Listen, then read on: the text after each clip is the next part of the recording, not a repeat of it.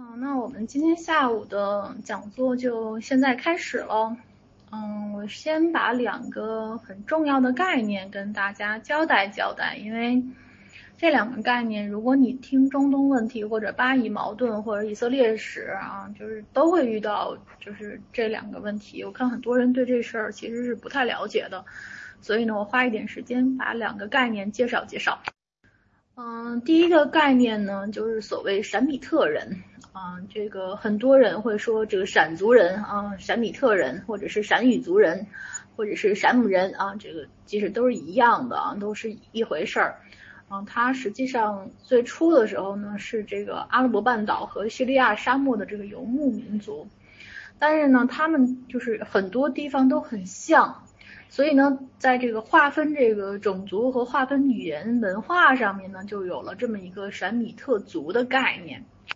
那么这个闪米特这个语族概念呢，实际上基本上是就是在那个古代两河流域的这个阿卡德语和他们就各种方言啊，最后得出来的这种亚述语啊、巴比伦语啊、阿拉伯语啊，还有这个嗯，就是。阿姆哈拉语啊、亚兰语呀、希伯来语啊、马耳他语，都是闪米特语的分支啊，就像是中汉语中有也有很多这个方言那个方言一样。那么在西方呢，实际上几大宗教啊都是用的闪米特语啊，包括伊斯兰教就阿摩语，还有这个犹太教啊希伯来语和阿拉姆语。还有基督教啊，拉阿拉姆语和吉兹语哈，还有很多，就比如说学古兰经啊，念古兰经，实际上都是在嗯学这个阿拉伯语，实际上就是闪米特语的一支啊，闪米特语的一支。那么包括这个什么摩西五经啊，什么这个呃各种各样的这个就是古的教啊，这都是属于呃闪米特语。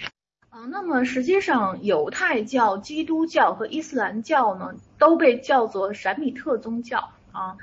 有的时候人们管它叫亚伯拉罕宗教啊，亚伯拉罕助教啊，因为他们都认为亚伯拉罕亚伯拉罕是他的祖先。那实际上在最初的闪米特宗教里边呢，其实包括包括这个多神教的啊，就是并不是一神，一直是一神教，以前包括了一神教，也包括多神教。啊，但是后来呢，就是就是多神教呢，慢慢的就是势力就是渐微啊，被那个一神教给打得稀里哗啦的。那么最后呢，就就是直接把这犹太教、基督教和伊斯兰教呢叫闪米特宗教。呃，那么现代基因学呢，也就鉴定啊，他们在生理遗传上呢，就闪米特人呢，他们确实是同一先祖啊，就是所谓巴勒斯坦人啊、叙利亚人啊、犹太族裔啊。他们这这个外染染色体的这个系列呢，其实是非常相像的啊，就说明他们确实有比较就是共性的先祖啊，就是共性的先祖。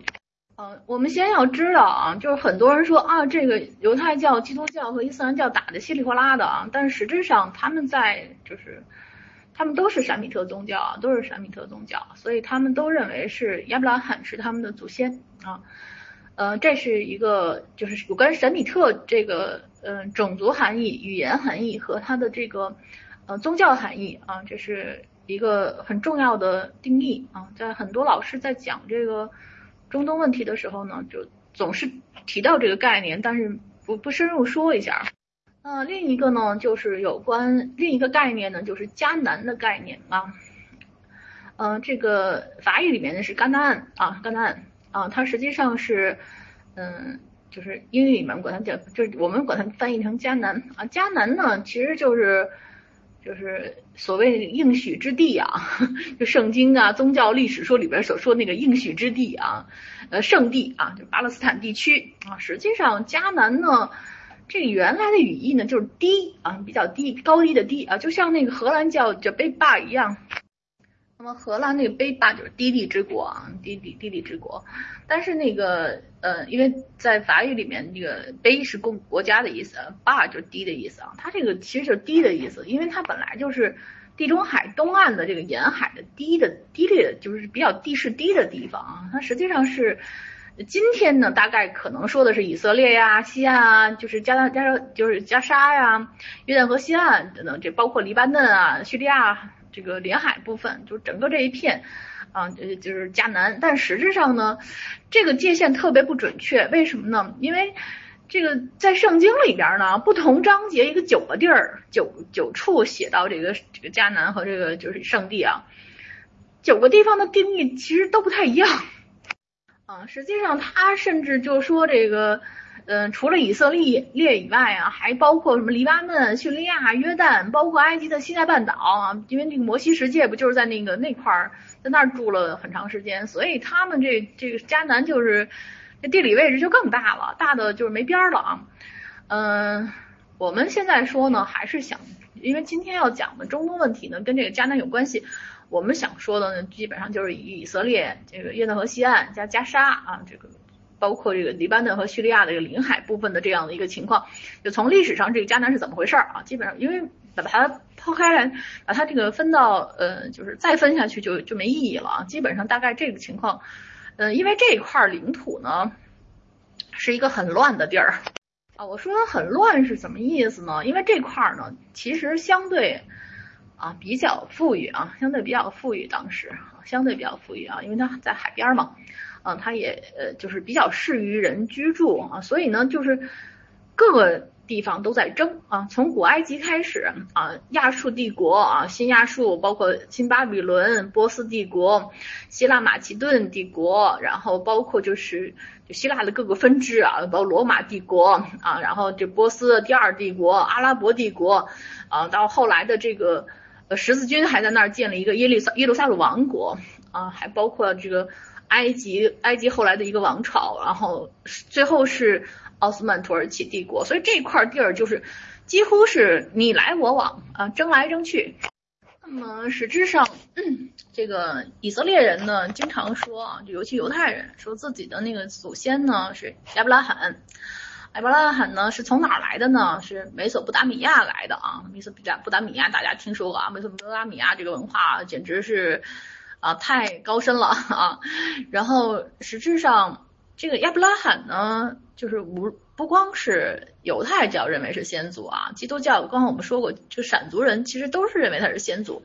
啊，包括这个呃阿拉伯人和基督教啊，认为亚伯拉罕就是最最早的先祖啊，都认为是在这不美索不达米亚。实际上，美索不达米亚呢，就是在。呃，两河流域的这个这个整个这个文明之中呢，我们也可能读过一些这方面的知识啊，在咱们群里也谈过一点。那么它实质上这个这块地儿呢，其实一直都是各民族反复的入侵、反复接触、反复争、反复抢的那么一个地儿啊。苏美尔人、阿卡德人、阿摩利人、亚述人、埃兰人、呃，科西特人。呃，胡里特人、加底加勒底人，各种民族啊，就是你来我往的争来争去啊，就是有各种各样的王朝啊。实际上，就整个的这个王朝呢，就是本身就是一个很很乱的这么一个一个情况啊。大家也知道，就你要是仔细去看看啊，就是美索不达米亚古文明是怎么回事儿。那么，嗯，这个以色列人呢，包括这个基督教还有阿拉伯人呢，他们都认为。他们的祖先啊，就是亚伯拉罕从美索不达米亚啊，就是呃走出来的。呃，阿卡德帝这个阿卡德帝国之后呢，它就是巴比伦王国。这个巴比伦王国呢就很厉害，大家听说过这个汉谟拉比法典啊？汉谟汉谟拉比法典啊，那个时候就已经有了这个很完整的这个这什么体系，这个呃法律体系啊。这个汉谟拉比法典就是人们。就经常会，尤其学的一个什么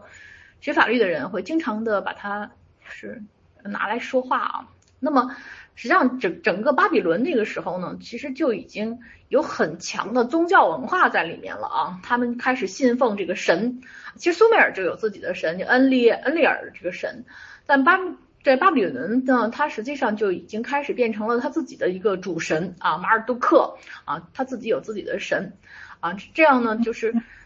巴比伦之后呢，又又被另外一支赫梯的军队给灭了啊！实际上就是这块就是一直争。在亚述时期呢，实际上亚述这个王国就很厉害啊。亚述这个王国呢，他就一直啊把这个从这个这个呃美索不达米亚平原呢，一直就推进到了黎巴嫩的地中海边上，就达到了，就从那个时候开始。就已经打到了整个的迦南地区啊，就是实际上大家知道那个巴比伦其实就很厉害啊，巴比伦很厉害，他们那个时候就已经把这个呃迦南地区给占领了，而那个因为在以色列的历史之中呢，它没有明确的历史，它就有一本圣经。那这个圣经里面呢，就说这个亚伯拉罕呢，原来在美索不达米亚地区住，然后接受神的呼召唤啊，就迁居到迦南啊。然后呢，在迁居的过程呢，先到了埃及，然后在埃及呢做当奴隶啊，当了四百年奴隶啊，到了公元前十四世纪啊，集体离开埃及啊，就走到回到了迦南地，就是回就走到了迦南地区啊，就开始在那儿。就是生繁衍，然后就是就开始占自己的一块小地儿啊。实际上当时的情况是什么呢？就公元前四世纪的时候呢，实际上正是巴比伦开始逐渐衰弱的时候啊，逐渐衰弱的时候，所以呢，这个亚述就是中亚述开始在呃在慢慢的起来。那么这个时候呢，它的地中海边的这个控制力比较弱啊，在这种情况下，以色列人的先祖费了。八辈子的努力啊，终于迁到了这个这个迦南地区。在这个地区呢，他建立了一呃一个以色列王国。那么三代王啊，三代王之后呢，就反抗就就分裂了。你想想那个时候人们活的也短啊，三代王也没多长时间。呃，本来一个稍微大点的以色列国，经过了这个三代王之后。啊，就那个时候还都在耶路撒冷，耶路撒冷定都定都啊，就是这个都城就是在耶路撒冷。这个所罗门这个儿子呢，就是据说呢，就能力比较弱啊。然后呢，这个所罗门呢又有点就是大兴土木啊，就是大肆的造这个圣殿啊，扩张这个王宫，所以呢民怨很深。所以呢儿子又不太听话，又不是不太这个就比较无能啊，又比较腐败。所以呢，当时呢就分裂成两个国家了啊，就是南边的呢叫犹大王国，啊继续在耶路撒冷，然后北边呢就是变成了这个以色列王国啊，就就叫以色列王国。那么以色列王国这整个这件事儿呢，在圣经上就说的很很厉害了啊，这你看这这这个所罗门为什么不行呢？是这他就是。就是不信耶和华，其实你说他不信吗？他一天到晚给你建那么多神庙，怎么回事？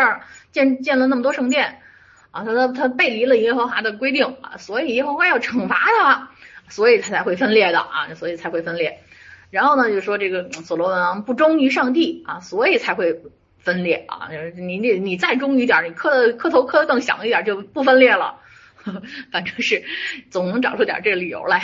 那么在《圣经列王记》里面呢，就写了这个啊，怎怎么回事儿？其实一共仨王啊，一共仨王。你想想看，在任何一段历史中，只有三代王的都不是什么太强的一个国家啊，呃，或者是太大的一个帝国啊，它其实能建立的也就那么回事儿。那么实质上，在当时的这个以色列国，以就是这以色列建了这个这个这个以色列王国的时候，就包括分裂和没分裂，整个这段时间内啊，一共两百年。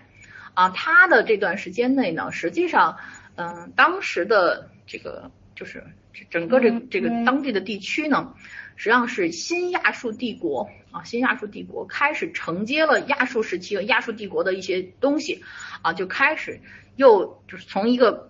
兴盛的王国啊，被各族反抗开始弱，然后又兴盛起来的这么一个情况啊，实际上这个新亚述帝国呢，就非常的厉害。啊，新亚述帝国呢非常的厉害，他在这个公元前九百一十一年的时候呢，就开始驱逐这个游牧民族啊，收复疆土，就开始扩大领土。这个亚述人这个组成的一个亚述王国啊，其实相对来说呢是一个非常残忍的民族啊，相对比较残忍。当然那个时代啊，那个时代大家可能都比较残忍才能活下去。啊，所以呢，当时他是以这种无情战争的模式啊，就这种残酷无情的统治者，征服掠夺啊，就把那些战败的民族大规模流放啊，就这种办法，就不断的扩大自己的版图啊，这样的一个大的帝国。他甚至把差不多四百万的这个民族呢，从就把这些人给驱逐出境啊，就实行了这种焦土政策啊，很饿死了很多人。这在呃那个时代，就是因为人本来就很少的情况下，这种就是可以说种族灭绝了啊。所以呢，当时在圣经里面呢，就把亚述人魔就是就描述成这个魔鬼送来的人啊。但实际上亚述王朝一直是一个很长的王朝，跟刚才我们也稍微说了一下，等将来有机会，将来有机会还可以再就把亚述王朝从从头捋一遍啊。但是这个今天重点不在这儿。这个亚述王朝呢，实际上，呃，他通过这种征战啊，征战能力很强，他就把这个很多的国家就变成了他的属国，其中犹太国就已经成为他的属国了。这个犹太国成为属国，那你还是个国王啊，是不是？你觉得还不错？但是你知道，在这个新亚述帝国的这个王宫的墙上就画着一幅画，就是。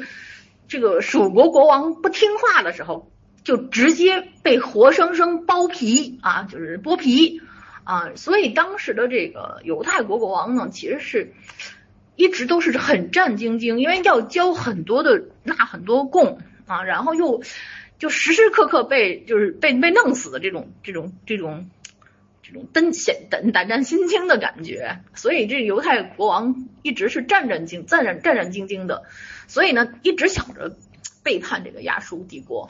那么到了公元前七百三十七年的时候呢，这个以色列王国，就是这北方的啊，以色列王国啊，这个就是这个不是那时候那个犹太王国已经分成两部分了，一部分是那个北方的这个犹太呃以色列王国，他呢就是说，我实在受不了这个亚述帝国的这个统治了，太狠了他们。干脆就跟这个埃及一样，本来他从埃及那边跑过来的嘛，那这时候就跟埃及形成同盟，然后一起来跟这个就准备攻打这个亚述王国，呃亚述帝国。结果呢，这个亚述帝国一看，好家伙，你这么狠，你居然敢背叛我，所以的就是迅迅猛的攻击啊，顿时就把这个就整个的这个。就是这北方的，就是这犹犹犹太王国的这个北方，也就是以色列王国，十年之内全部荡平。那么南方的那个犹大王国呢，其实呢，在那个时候也是战兢兢的当属国啊，当属国。然后呢，就想，哎呀，这样我万一有点什么事儿，这随时就有可能丧命。所以呢，他就做了一个办法，就把这个以这个耶路撒冷，因为当时还他站在耶路耶路撒冷，他把耶路撒冷的城墙呢弄得特别高啊，想着我还是得跟埃及合作，然后把亚述给干掉，不然的话这亚述时时刻刻就是千钧一发，说不定什么时候把我灭了啊！当时就拼命的建这个城墙啊，边使劲弄，结果没想到呢，亚述人一看你想干嘛啊？你想修墙？你想对付我？你敢跟这个埃及人合作？好，这个亚述人就凭借自己的这个强弓利箭啊，就又建了一个斜坡，就活生生的把这个耶路撒冷给占领了啊！就是就就就整个这个虽然虽然耶路撒冷当时防备还是蛮蛮好的，新修的这个城墙，但是根本就抵不过这个亚述人的这个这个能力啊！就整个把这个这个耶路撒冷城就给占领了。占领的时候呢，就发现这耶路撒冷呢，就是考古学家就发现，就是巨型墓坑里面呀，有好多好多的尸体啊，那尸体都是被穿刺、被剥皮，就活着剥皮的这种这种老男女老少啊，非常的惨啊，非常的惨，就是多少人都被就驱赶啊，就是整个那个就是亚耶呃就耶路撒冷的那个犹太人就被驱赶啊，很很惨。那这个时候呢，就是当时的这个犹大王国的这个继承人呢，就特别的不敢，就发现根本打不过亚述人，那怎么办呢？就开始就是卑躬屈膝的投降。啊，不仅投降，还嗯就是纳贡。啊，纳贡比以前纳的更多了。啊，就是各种各样的什么橄榄油啊之类的，就源源不断的向亚述人去供给。啊，我就绝对做一个服从你的这个呃好国王。啊，你千万别杀我。啊，就这样才。勉强的保存了这个，呃，这个犹大王国 又苟延残喘了一段一一段时间。但是呢，亚述王国呢，它以亚述帝国呢，它就是因为扩张的太厉害了，所以呢，就是就这个，而且就就太残忍了，所以他被征服的那些人呢，就一股脑的想团结起来揍他啊。基本上就是到了，嗯，公元前六百二十五年呢，巴比伦就开始又崛起了啊，又崛起了。就是这时候，他们就开始，嗯，就是各种各样的人，各种各样的种族，就是原来他征服的一些地方就开始各种各样的起义都出来了啊，特别是这个巴比伦的这个加勒底人啊和米提亚人组成的联军，就活生生的把这个呃亚述王国给给干掉了。当然不止迦南这一带啊，但是迦南这一带包含在在在这个范围内啊，就整个的新巴比伦王国就把这个整个占了。实际上呢，本来呢，这个这个尼布甲尼撒呢，他们这支呢叫做加勒底人啊，这亚述人呢就派加勒底人呢去的去的那个到这这个这个太部分的部队啊，在在那个巴比伦驻守啊，觉得这是听话的这些民族啊，结果呢，这个谁没想到加勒底人呢背叛了这个亚述。帝国，他到了这巴比伦以后，就开始发动这个对亚述统治的起义，啊，建立了这个新巴比伦王国，啊，这个共同对抗这个亚述，这个亚述，所以亚述帝国呢就倒在了这个嗯新巴比伦嗯王国的手里。这个新巴比伦王国，他就把亚述帝国的，就是西部啊，包括这个两河流域的南部叙利亚，还有巴勒斯坦啊这些等等地方。全部囊括在自己的领土范围内啊，所以实际上呢，新巴比伦王国呢就占了整个的迦南这一带。这个尼布甲尼撒二世呢，他其实两次攻占了耶路撒冷，他把整个的大卫王朝全部灭掉了，而且把一万多名的当时犹太人中比较厉害的这些人，就是犹太的富人啊、工匠啊、祭祀啊、祭司啊，还有包括这种就是王室成员啊，还有一些。就有点名有点姓的，全都给给给给给带走了啊！就是就是等于你们都是我的囚犯啊！你们给我来当奴隶啊！把他们囚禁在巴比伦城啊！这件事儿呢，实际上是嗯，就是著名的一个很重要的事情，就是犹太人被俘虏了啊！犹太人被俘虏了，就就尼布甲尼撒二世呢，实际上对这个犹太人是非常非常狠的。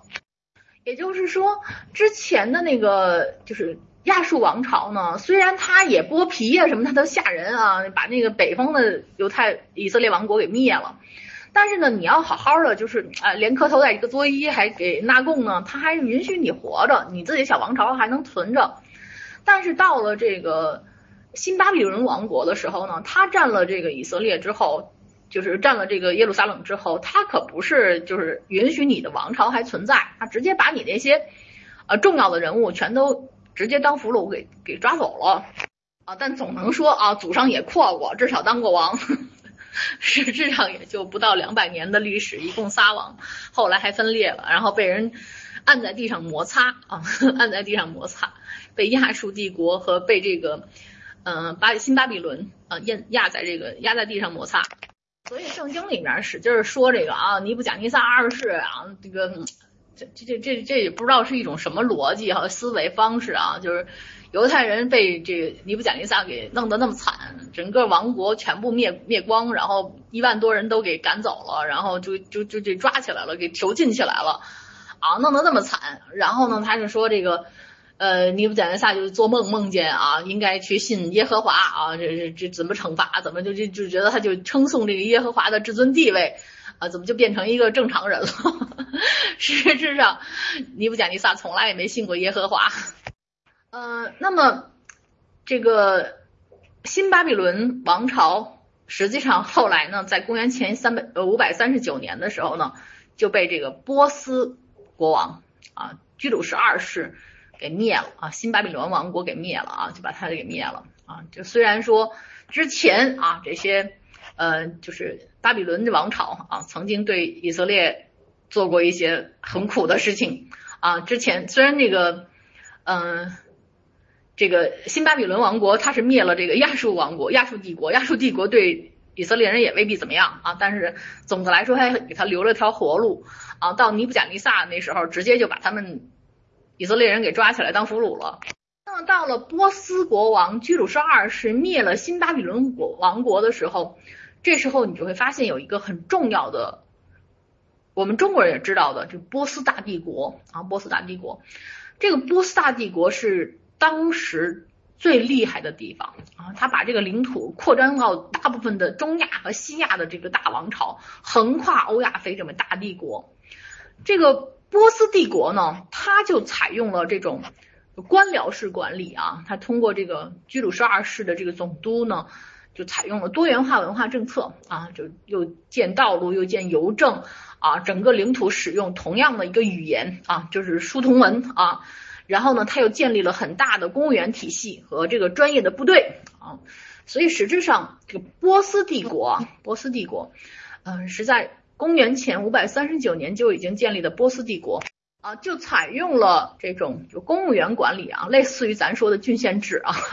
所以有很多老师非得说啊秦制，这就叫秦制啊，采用这个公务员管理的 这种郡县制，这就秦制，秦什么制啊？波斯帝国人早就这么干了。那么波斯帝国，它呢一直都是就是希腊城邦的对手啊，他呢其实是一直就跟这个希腊在打啊，他呢就是当的他建立了这么一个大帝国成立的时候，他灭了这个新巴比伦王国之后，他做的一件事情就是解放了这个巴比伦的犹太人啊，他把这些就是被关起来当奴隶的这些犹太人啊都给放回去了。啊，就你们可以回家了啊！你们就是被抓起来这么久，你们可以回家了。这段就是犹太人被这个新巴比伦王国，呃，新巴比伦王国，呃，给抓起来啊，就是就是整个国王、整个国王和这个王室全部被抓走啊。这个就这段历史呢，犹太教呢，就犹太人呢就管它叫受难时代啊，受难时代，因为他是被囚禁。因为他被囚禁，觉得哎呀，我的神呐，我的老天爷呀！那时候的耶和华其实对他来说就是老天爷，就是那个玉皇大帝啊！老天爷，你赶紧派个救世主来救我们吧！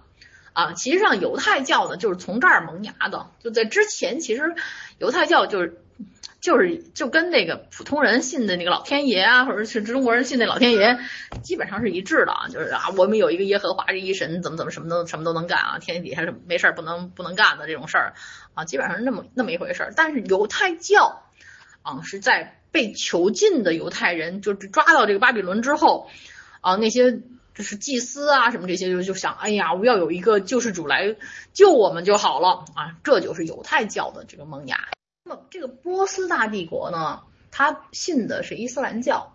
但是他呢，因为跟这个就是希腊文明呢，就是老是打来打去，老是冲突。那么冲突来冲突去呢，就互相的文化交融，所以呢，这雅典人呢也开始用了很多波斯帝国的习俗，而且这个波斯帝国呢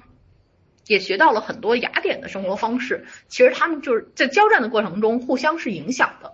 甚至于呢，有些希腊人呢就被波斯国王雇佣啊，就是有时候就说啊，我们愿意跟你一起帮忙啊，就是反正就是，尤其是当时的波斯这个这个波斯帝国呢，采用了一个非常宽容的方式啊，就整个对这个整个这个这国家里边任何一个人，就是任何一个人，他只要你投奔他，他都是很欣然接受啊，很欣然接受。所以很多的雅典人就找不着工作，或者希腊人找不着工作，跑去哎，我就找一活干啊，就能找得着。由于这个居鲁士二世呢，他有一个非常重要的思想，重要思想是什么呢？就是说，虽然他是信这个，就是这个这个波斯这个波斯教啊，其实后来我们就中国的拜火教和这个有关系啊。但当然你说那伊斯兰教那时候还没产生呢，所以你这是这叫什么教？这说说不清楚啊，这说说不清楚。所以我刚才说那个犹犹太呃伊斯呃就是伊斯兰教还没产生呢，还没产生呢啊。但是波斯人他们有一个就是远古崇拜。就是包括我们后来在中国的那个拜火教，都跟这个波斯帝国有极大的关系。这个波斯的帝国呢，它有一个很重要的，尤其居鲁士二世，他有一个重要的思想啊，这个时候思想很了不起啊。他为什么会释放这些所有被就囚禁的这犹太人呢？就来源于这个思想。这个思想呢，就说啊，对这个不同信仰、不同民族的人，应该采取宽容的政策。啊，这个话记载在哪儿呢？记载在一个一本，就是一个石头柱上啊，叫《居鲁士原著》，有人管它叫《居鲁士文书》，你们可以到网上去搜啊，这个《居鲁士文书》啊，这个东西现在就在大英百大英博物馆里面，它有一个很重要的事情，它记载了就是这件事儿，就是。犹太人怎么被这个巴比伦给抓走？巴比伦这个王国的这个这个国王给抓走了，就是抓到这个囚禁起来了。然后呢，居鲁士王呢觉得应该对这些不同信仰、不同种族的人要宽容，所以把他们给放回去了。记载这件事儿本来是想歌颂居鲁士有多么厉害啊，但是但是从客观上来说呢，就很多人说，哎呀，这就是人权啊，这就是人权啊，对这个不同信仰、不同民族要有宽容啊，所以很多人觉得这是很厉害的居鲁士圆筒、居鲁士文书，这太厉害了，人权宣言。嗯，但是很多大英博物馆的这个，包括这个西亚学者都觉得这个说法不是很靠谱，但至少啊，他表达的这种啊，就对这个。一些宽容啊，对不同信仰、不同民族的这个宽容政策还是值得鼓励的。那么犹太人呢，就一直在说自己啊，这这这这是被上帝选的选出来的上上帝之选选民啊，上帝选民啊。我们从一从那个为什么我们是选民啊？你看，我们本来是给人给埃及人当奴隶，我们最后就逃出来了，我们自己还能建立一个王国，说明我们就是上帝最钟爱的孩子啊，我们是上帝选民啊。然后呢，就很多人就就觉得自己很牛啊，就是整天的在别人那儿炫耀，我们是上帝选民，我们才是最棒的。就埃及人呢，其实当时的埃及的这个主教呢，就非常的瞧不起他们这些，就是天天自以为是，觉得自己啊信那个犹太教很厉害的一帮人。说你摩西带着这个犹太人出埃及，是因为他们有传染病啊，包括麻风病。是被驱逐出走出去埃及的啊，不是说你们就是想怎么怎么样，因为你们实在是不行，把你们驱逐出去了。什么神引领下获得解放啊？你们就是一帮就是就是就得病的那帮人被赶出去的啊。当然这这事儿不知道是真假，不是真假，但是就当时呢，就也说明存在这种就是一些反对犹太人的这样的一个势力。当然这事儿很难说，因为后来埃及跟这个嗯。犹太王国还曾经结盟过啊，结盟过。但是总的来说，就是你你你总是在那儿吹牛的时候，就就是反对你吹牛的人就会出现。这波斯第一帝国呢，实际上对犹太人是非常宽容的啊，所以犹太人也在这个圣经里面玩命写啊，这这波斯还不错啊，波斯波斯帝国这个居鲁士文书啊，这些这些写的就就就就是说点好话啊。但是呢，波斯帝国也没撑下去，因为很快这个亚历山大大帝给就是整个这个希腊文明啊，就真是把这波斯帝国给干掉了啊，实际上是给干掉了。那么犹太人呢，其实对这个希腊文化呢还是比较尊崇的啊，觉得我愿意接受。但是呢，这个这希腊人呢，他就要求啊，把这个这个耶路撒冷的圣殿用于祭祀这个希腊的主神宙斯。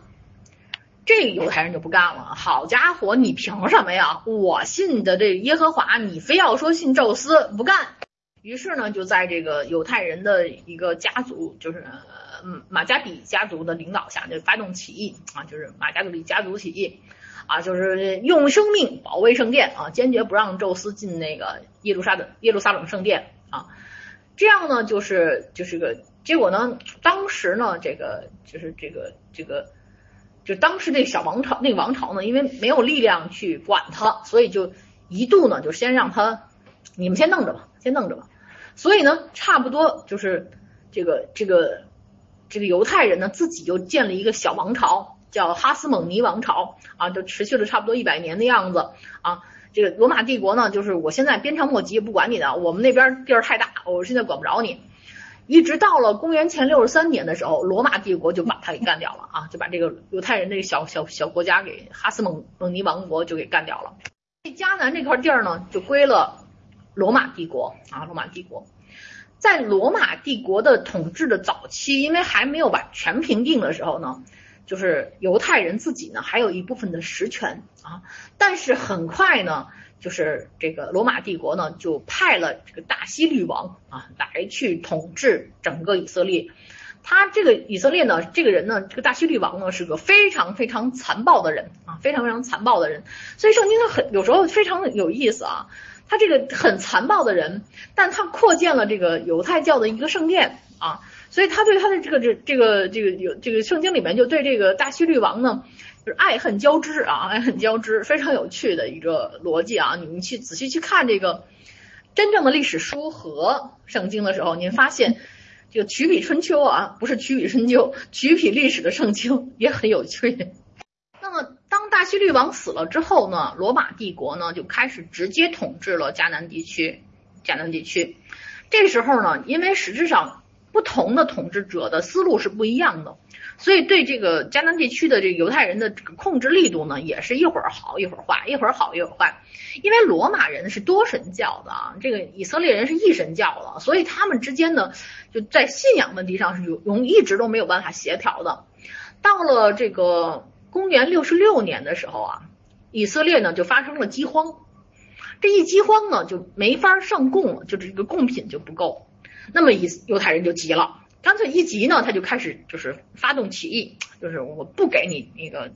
那么多的贡品了，我没那么多钱，没那么多东西。这一次就是第一次犹太罗马战争啊，这个你可以到网上去搜，第一次犹太罗马战争。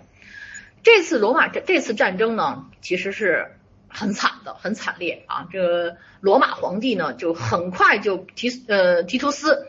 就整个的把这个就是镇压了啊，把犹太的这个镇压了。然后呢，还建了一个凯旋门，叫提图斯凯旋门，在罗马城就有这个提图斯凯旋凯旋门，上面就就用浮雕的方式去去描绘了，就怎么样攻占耶路撒冷，然后把这个罗马的犹太灯台什么，就这全都给拿回来了，怎么弄回去了？就是实际上，这个你到罗马去看的话，你去可以去看看这个提图斯凯旋门啊，是很很重要、很很可爱的一个景点儿。啊，但是犹太人是坚决不去看那儿的啊，坚决不会在那儿。你如果有朋友是犹太人的话，你别带他去那儿啊，因为犹太人会觉得这是自己的耻辱的象征。那么过了两年，就是又过了两年啊，又过了几年，呃，不止两年，因为六八年的时候，就是公元六六十八年的时候，还有一场起义也被这个罗马人给镇压了。又过了两年啊，到了公元七十年。这个时候呢，犹太人过这个五旬节啊，就开始觉得哎呀过节了，就高高兴兴。这个罗马将军呢就开始突袭耶路撒冷啊，进行了大规模的屠杀啊，大概七万犹太人被卖作了奴隶啊，整个这个这个犹太的圣殿，就是整个耶路撒冷的圣殿全部被毁啊，只留下了耶路撒冷的一道围墙，就是耶路撒冷的哭墙啊。就是哭墙是怎么形成的呢？这是罗马人当时的罗马将军灭这个这个，就是因为当时罗马人没趁过手来，就是让你们起义。那么等到他想灭的时候啊，当你起义完了之后，我想灭你就直接把你灭了。那么灭完之后，你稍微一点异动，马上就生死生灵涂炭。就直接把你灭得很惨啊！七万人全部被卖作奴隶，大规模的屠杀啊，就各种各样的屠杀，圣殿被毁，然后剩下那哭墙，就是你那哭墙就那时候留下来的。到了公元二世纪的时候呢，罗马皇帝呢又开始重建耶路撒冷，但是呢，禁止啊，禁止犹太人保留他们的宗教习俗，你们不行，你们这个不如我们这个好，我你得按照我们来。那么。当时的犹太人呢，就是觉得我的生活方式为什么要被你干扰啊？我要我过我的生活，所以呢，他当时就发动起义啊。结果呢，这次就更惨了。在公元二世纪的时候，这个罗马罗马的这个这皇帝就居然把大部队投入了迦南地区，然后一共杀害了五十多万啊，将近六十万犹太人啊。当时犹太人几乎差点是灭族之灾啊啊，灭族之灾。然后就把迦南改名为叙利亚巴勒斯坦行省啊，就是在罗马帝国期间啊，就改成了叙利亚巴勒斯坦行省。从公元一三五年开始啊，就罗马军团大大量到达这个意思，呃，就是耶路撒冷之后啊，就禁止犹太人进入耶路撒冷啊，禁止犹太人进入亚耶路撒冷。而且犹太人的信仰被罗马当局严令禁止啊，然后慢慢的，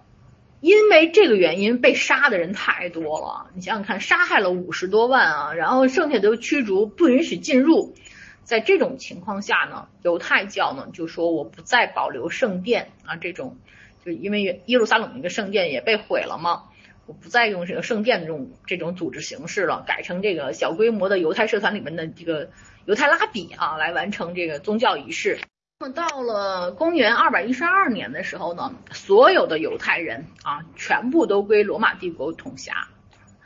而这个时候呢，就是当这个狄奥多西一世登基了罗马帝国皇位之后呢，就开始呃把这个基督教啊作为这个罗马帝国的国教啊。那么在这个时候呢，就犹太人跟基督教徒、犹太教徒和基督教徒就完全不一样啊，因为当时的这个在罗马的这个帝国里面啊，这个基督教徒生活在这个以教皇皇帝为这个绝对权威的这种体系里面，而犹太呢，犹太社团呢，他们信这个呃犹太教的这帮人呢。往往是比较分散的啊，就是自己的小社团为中心，然后呢，所以在这个体系之中呢，对犹太人的迫害就一次一次的加剧啊，就是唯一留下来的就剩下那一点点犹太人，再一次被驱逐出耶路撒冷，在这个基督教占统治地位的，就是嗯，罗马帝国期间啊，这个犹。犹太人的地位已经就处于到岌岌可危，就我怎么怎么适应都不行。只要你信这个犹犹太教，立即会被驱逐啊，立立立即会被驱逐。呃，那么到了五世纪，公元五世纪，在欧洲的基督教教义里面啊，当然那时候是天主教优势啊，那个犹太人和撒旦啊视为一体啊，所以呢，在中世纪呢，就是驱逐犹太人成为一个就是。成为一个道德高尚的标志啊，就是就是对犹太人就是可以任任意的去呃诋毁啊，甚至肉体上的迫害啊，认为这是呃能够让这个基督高兴的事情。我们讲过啊，迦南这个地区呢，实际上被很多嗯王朝占领过啊。那么实际上这个我们刚才讲了很多王朝是怎么样对这个犹太人的。那么实质上。呃，中间还有一大段时间啊，一大段时间，因为时因为时间关系，我们就讲到这个罗马帝国的这个情况。那么波斯帝国和阿拉伯帝国以及就十字军呃的部分呢，我们实在是没空没时间啊。如果你家有兴趣的话，你去看一看，在这个波斯帝国和阿拉伯帝国的时候，对犹太人都是相对宽容的，所以这个犹太人的数量会猛增啊，猛增，尤其在这个耶路撒冷这个地方，就迦南地区，耶路撒冷的这个这个。迦南地区的犹太人的数量都是增加很多，啊，但是到了十字军东征的时候，十字军东征呢，在这个一零九六年第一次十字十字军东征的时候呢，就准备夺回耶路撒冷啊，然后这个地区呢还有些犹太人了，因为当在那之前，就十字军东征之前呢，实际上是这个。嗯，有一段时间，就阿拉伯帝国那段时间，它实际上对犹太人是相对比较宽容的。那么这地区又有一大堆的犹太人了。那么，但是十字军东征的时候呢，就开始摧毁这个犹太人族群了啊。到了一零九九年的时候，这个时候又十字军东征，那犹太人呢就开始帮助这个阿拉伯人捍卫这个耶路撒冷的耶路撒冷的十字军入侵。与十字军呢就展开了英勇的斗争啊，一直在打，结果没想到呢，十字军太厉害了啊，耶路撒冷的这个就陷落了啊，就是被这个十字军中十字军给占领了。在这个时候呢，十字军呢就把犹太人集中到一个犹太这个教堂里面，开始进行残杀啊，屠杀啊，就基本上是当时是就好不容易恢复生息的犹太人，在十字军东征的这个时间时机呢，就被杀的很惨。啊，实杀杀的很惨，呃，实际上在海法啊，犹太人呢就是跟这个十字军战了一个多月，打了一个多月，结果也是被屠杀的，基本屠杀干净了。在这个当年十字军建立的耶路撒冷王国里面啊，耶路撒冷王国里面就基本上是禁止犹太人信仰犹太教啊，禁止犹太人组组织宗教仪式，甚至知道你是犹太人身份。直接驱逐啊，基本上这样状态，所以大家当时不敢承认是犹太人的身份。嗯，到了一二九零年的时候啊，我们可能说的之前说的全是迦南地区，实际上我提到一下，因为我之前讲过这个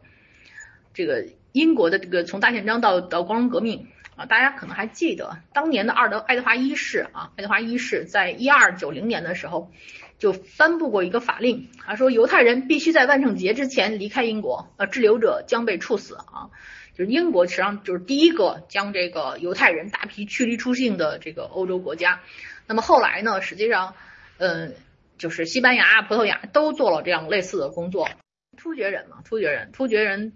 这个奥斯曼土耳其呢，实际上是一个，就是奥斯曼帝国是个很大的帝国，也是一个，嗯，就是。跨越奥菲拉呃亚非拉的这么一个大帝国啊。他自从消灭了这个呃东罗马帝国以后呢，奥斯曼帝国呢，他就就是就是以这种拜占庭帝国的正统这个继承人自居啊。他这个苏丹呢，就说自己是东西方世界的文明中心。为什么这么说呢？他说啊，他说我在地理上承继了东罗马帝国的基督教文化，在宗教上继承了阿拉伯帝国的伊斯兰文化啊，所以呢，他说这个东西文明呢，在我们国家内得到了统一啊，所以因为他是本来就是在这个东西方的交汇处嘛，所以呢，他又控制了这个海权啊，就是海东西文明的这个陆上交通啊，这六百年一直是控制这个。实际上，当年为什么葡萄牙、西班牙就是去去找这个美洲，就是因为他想找新航路，要不然这这这丰厚的东西方利润全让这个这个奥斯曼土耳其、奥斯曼帝国给占赚了，所以大家就拼命的在在找一个另外的航路啊。那所以他发现美洲也这么回事儿啊。所以实际上，这个欧洲的大航海时代其实跟这个奥斯曼帝国拼命的就是在路上这么这么设置障碍是有关系的。在米利特的人呢，就是不干预啊，你们是你们那你们那个生活方式啊，你们根据你们的信仰、你们的情况去弄。一个非常重要的概念啊，就是他用了一个叫米利特啊，米利特这种这种米利特是一个非常神奇的东西啊，它是一种就是就各宗教派别和少数民族可以在米利特这种模式下。获得一一定程度的自治啊，什么意思呢？就是说，你看这个这个这个，我们这国教是伊斯兰教，但是这个统治的区域很大呀，有很多的信这个这这基督广义基督教的人啊，有信犹太教的人啊，怎么办呢？他就干脆这样，就说我呢成立很多米利特啊。在美利米利特里边呢，你你用你的这个教规规定你的这些人啊，你自己弄自己的法庭啊。那米利特呢，专门就用来那个专为少数族群自治而设的这种这种法庭。在这个米利特概念里面呢，就是人们根据自己的宗教信仰而受到这个米利特的约束，而不是依照这个族群划分啊。这个米利特的首领呢，就是宗教首领啊，比如说这个这个东正教啊，那君士坦君坦丁堡，他有自己的这么一个。呃，这个这个领导啊，他有自己的这个领袖，他有自己的法庭啊，他有自己的按照他们的这个规定去实施的办法。这些人呢，向这个直接向这个奥斯曼帝国的苏丹负责啊，就是我向他们汇报，然后这个你自己定，就这这个米利特里面呢，自己定法律啊，自己征收这个税项，然后呢，统一的税交给这个奥斯曼帝国就可以了。非是两个米利特之间发生啊，这时候你才有这个这个这个这个，这时候才能区别出怎么回事儿啊。这时候呢，你就就发现伊斯兰教还是很牛的啊。你只要是侵害了任何一个和伊斯兰教有关的这个伊斯伊斯兰教徒，那那那那那就得那就那就服从这个伊斯兰教法。也就是说，任何一个人一个种族跟这个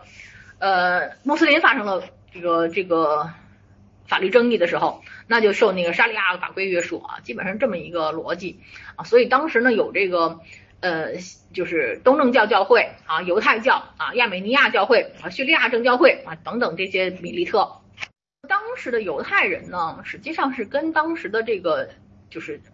东正教的基督徒啊，享有一样的相似的权利啊。他们就是奥斯曼帝国里面呢，他认为。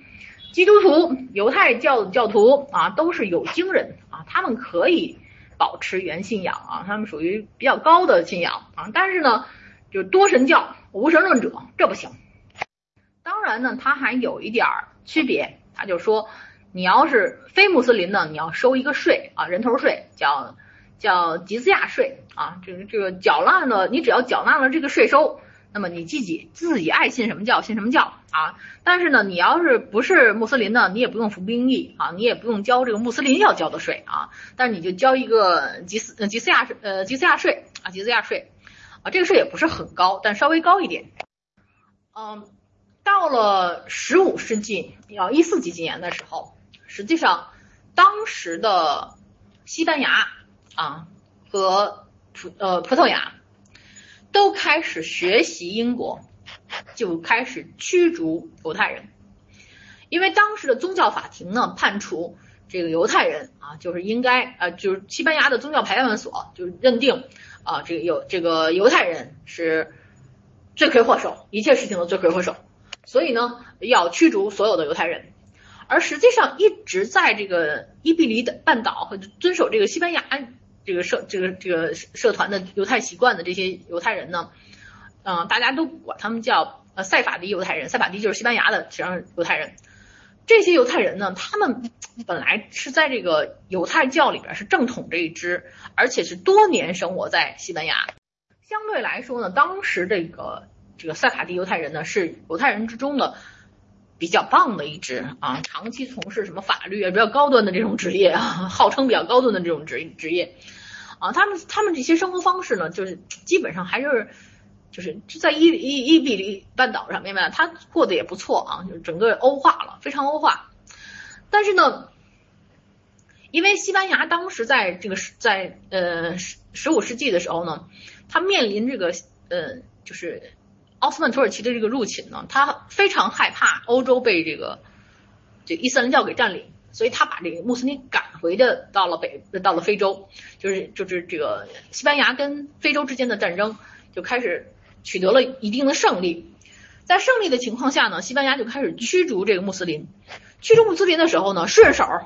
犹太人滚，把犹太人也给驱逐了。那到了一四九二年，就是所有的犹太人啊就开始，因为那个就宗教裁判手里面说了要驱逐他们嘛，所以从一四九二年开始，犹太人就被驱逐出西班牙。到一九一四九七年的时候，葡萄牙就驱逐犹太人啊。有一部分人呢，就逃到了法国啊，就所以这法国犹太人呢，基本上都是这个塞卡蒂犹太人啊。就是你去去看，如果你有朋友在法国的话，反正我有朋友在法国的犹太人，他们一说起来，就是他们都是从西班牙，就是他们的祖祖先很多都是从西班牙，就是塞法迪犹太人之中的一部分，当时跑到法国，因为法国相对来说对这个犹太人还是相对宽容的啊，相对宽容的。在这种情况下啊，不是被驱逐吗？那么奥斯曼帝国的苏丹啊巴耶塞特二世就派遣了军舰啊护送他们，让这些犹太人到奥斯曼帝国定居。当然，实际上也是为什么他会把他接把犹太人都给接到这个这个这个这个奥斯曼帝国里面去呢？因为他们觉得这些人是懂知识、懂文化、善于经商啊，觉得这些人这宝贵财富啊、人才呀，所以他们都给接走了。甚至于呢，就是这个奥斯曼帝国的苏丹呢，就是他的那个穆罕默德二世和他的继承人巴耶塞特二世就开始到欧洲各地去鼓吹，说你们都到我们君士坦丁堡来吧，你到我们这个奥斯曼帝国的范围来吧，我们不歧视你们啊，你们这个基督教徒他们在迫害你们这些犹太人，我们不，我们欢迎你们到我们奥斯曼帝国去。所以实际上，当时的犹太人很多就移居了，就是奥斯曼帝国的范围，特别是君士坦丁堡。你会发现君士坦丁堡、坦坦丁堡的那个犹太人其实蛮多的。当然，除了君士坦丁堡以外，好多其他城市也都接纳了很多的犹太人。嗯，那么欧洲当时呢就开始进行了欧洲的宗教改革啊。你想，哎呀，宗教改革了，是不是好一点？实际上。并不完全是啊，因为宗教改革中，基督教新教的领袖马丁路德就非常憎恶犹太教啊，他呼吁严厉迫害犹太信徒啊，这样犹太信徒就不能继续传道他在有一篇文章叫《论犹太人及其谎言》的那里边，他就说，他为这个基督教群体不驱逐犹太人感到非常遗憾啊，就是当回答我们基督徒应该怎么样对待那些被拒绝、被谴责的犹太人的时候，他提出这样的建议。建议什么呢？他说，首先要烧掉他们的犹太教堂和学校啊，这样做是为了尊重我们的主和基督教啊，上帝才能看到我们是真正的的基督徒啊。第二，我们建我建议把他们的房子全部摧毁啊。第三，我建议夺啊。第三呢，他建议呢夺走他们所有的祷告书和这个塔木德著作啊，说这些这个作品教导的都是偶像崇拜啊、谎言、诅咒和亵渎神灵啊。第四呢，就建议他们的拉拉比。从今以后禁止教学，违者就被处死或者被惩罚。第五呢，他建议犹犹太人呢禁止在马路上通行，因为国内没有他们的事情啊，就马路上走都不可以。第六啊，说我建议禁止他们让他们放高利贷啊，这样所有的现金、银子、金子的财富都把他都从他们身边拿走啊。那第七，我建议呢，给年轻强壮的犹太人一个枷锁，一把锄头，一把一把斧子，一把铁锹，一根绳子和一根纺锤，让他们汗流浃背的谋生啊。但是如果我们担心他们可能伤害我们或我们的妻子、孩子、仆人、牛等，那么我们让让我们仿效其他国家，尤其就是的一般做法，把他们赶出国土。那么实际上，这个马丁路德的这个排忧理论呢，实际上是在当时的基督教新教教徒之中是有很大的影响力的啊，是有很大的影响力的。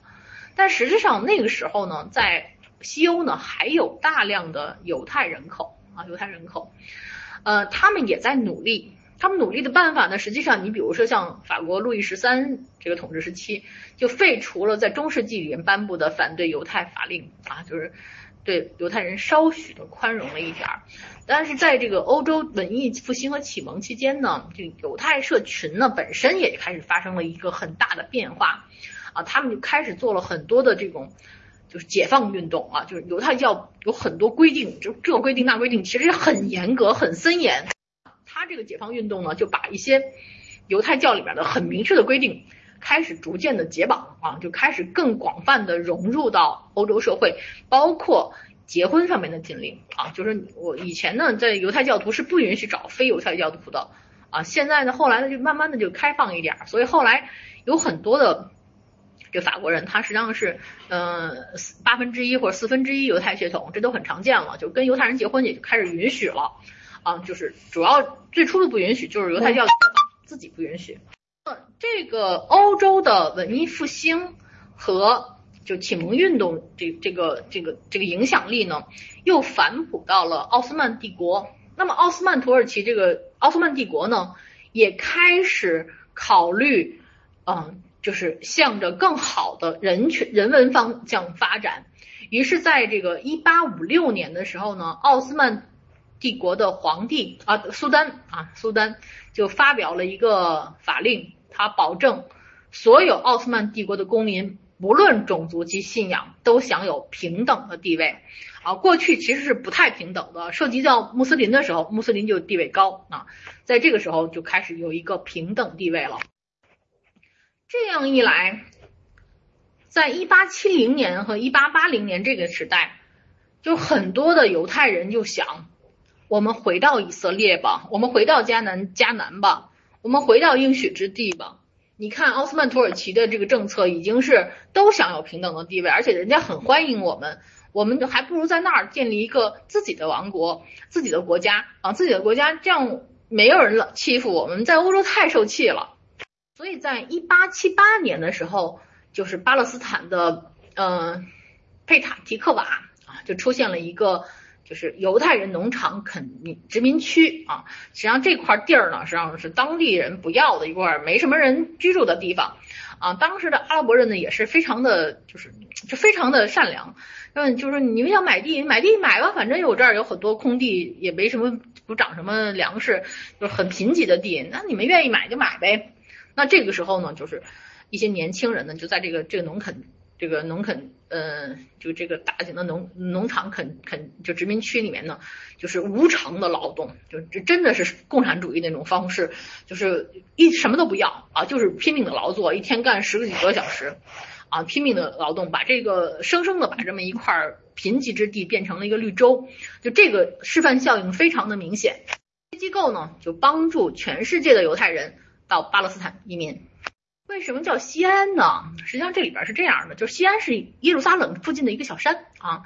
这个就在老城城墙那儿有一个西安，它就象征着这个迦南啊，象征着这个以色列土地啊。然后在那个旧旧约圣经里面就说这个西安的堡垒是大卫的城啊，就是成了这个西安就是耶路撒冷这个和以色列的代名词了啊。所以就是以色列人呢就说自己是西安之子啊，西安之女啊，西安的人民哈，基本上这么一回事儿。那么西安主义呢，就是就开始在这个瑞士啊，巴塞尔啊开了一个会，就第一届这个西安主义大会，就是犹太复国主义大会啊。那个时候呢，他们就认为啊，应该就是做这件事儿，就说我们应该建立一个犹太人民的家园啊。他说，那个你你你你应该应该鼓励这个犹太的农工商从业人员回巴勒斯坦定居，然后呢，就是根据各国法律建立一个就是能被其他国家承认的这么一个全犹太人的联盟啊。这个联盟里面呢，就是犹太的感受和认知作为最重要的内容啊，然后就是通过各种努力、各种办法啊，让这个各国政府支持这个内容啊，然后大会决议呢，建立一个得到公众承认的、有法律保障的家园啊，建国地点呢就定在巴勒斯坦啊，然后犹太国民基金和巴勒斯坦土地开发公司等机构就成立了。而这个时候，奥斯曼帝国呢，已经濒临崩溃了啊，濒临崩溃了，根本没有办法抵挡这个欧洲人的，就是有就工业革命完成过的这个欧洲人，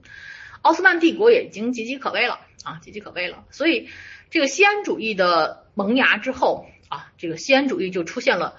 很重要的运动啊。这个我们我看下周找个时间继续讲这个西安主义和啊犹太的这个。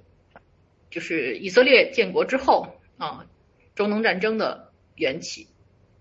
嗯，谢谢大家，今天讲到这儿。